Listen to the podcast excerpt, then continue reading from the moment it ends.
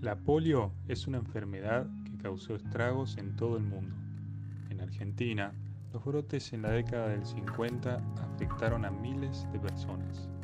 En 1956 se produjo la mayor epidemia en la historia del país, 6.496 casos notificados de polio. Por eso, a mediados del siglo pasado, el panorama era desalentador, pero la investigación científica y la innovación farmacéutica pudieron torcer el curso de esta enfermedad. Gracias a la vacunación contra la polio, no se registraron casos de poliomielitis en Argentina desde 1984 y la región de las Américas se declaró libre de polio en 1994. Se espera en un futuro cercano que la poliomielitis sea la segunda enfermedad en ser erradicada del mundo después de la viruela. Y luego de un tiempo prudencial, la vacunación antipoliomielítica pueda suspenderse. En esta oportunidad entrevistamos a Gustavo Chamorro. Él es odontólogo y posee una actividad deportiva muy importante. Se destaca tanto en básquet y padlet en silla de ruedas y tenis de mesa para personas con discapacidad. A los seis meses de vida tuvo poliomielitis, enfermedad que afectó principalmente su pierna izquierda. En el marco del mes de octubre, en el que se celebra el Día Mundial contra la Polio, nos pusimos en contacto con él para conocerlo un poco más. Esto fue lo que nos contó.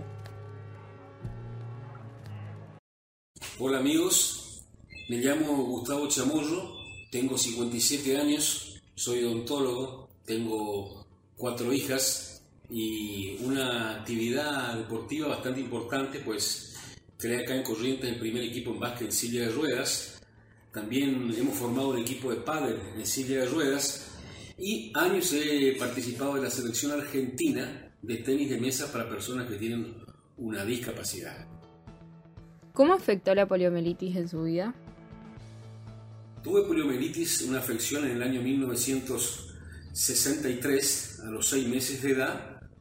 eh, en la cual me he realizado 10 operaciones aproximadamente hasta los 10 años de edad, donde he sido intervenido quirúrgicamente en el Hospital Británico de Rosario, donde muchos años he realizado una actividad para tratar de, de superar el problema de la polio que me afectó principalmente a la pierna izquierda. ¿Qué rol tuvo la actividad deportiva en su recuperación? Gracias a Dios, luego de las últimas operaciones que yo tuve, que fueron los 10 años, tuve una actividad deportiva muy significativa, lo que me ayudó realmente a la recuperación. Y más allá de la recuperación, algo que es muy importante, a la inserción en una sociedad, puesto que la, la discapacidad eh, ocasiona cierto tipo de discriminación, que uno lo ve, cuando, sobre todo en la adolescencia, y es una época difícil para, para una persona a la vez adolescencia, donde tenés muchos complejos. Este, yo los he tenido, me ha costado superarlo, pues he tenido una pierna con 10 operaciones, me costaba mostrarla, me costaba andar haciendo actividad al aire libre, pero el deporte realmente ha sido algo que me, dio un lugar destacado en la sociedad porque siempre cuando participaba entre los amigos eh, me destacaba en el deporte porque le ponía un empeño para tratar de, de, superarme y de tener un lugar entre los amigos y creo que de a poquito eso lo fui logrando, inclusive hasta hoy porque aún a los 57 años tengo una actividad deportiva yo diría que intensa. ¿Cuáles fueron sus principales pilares?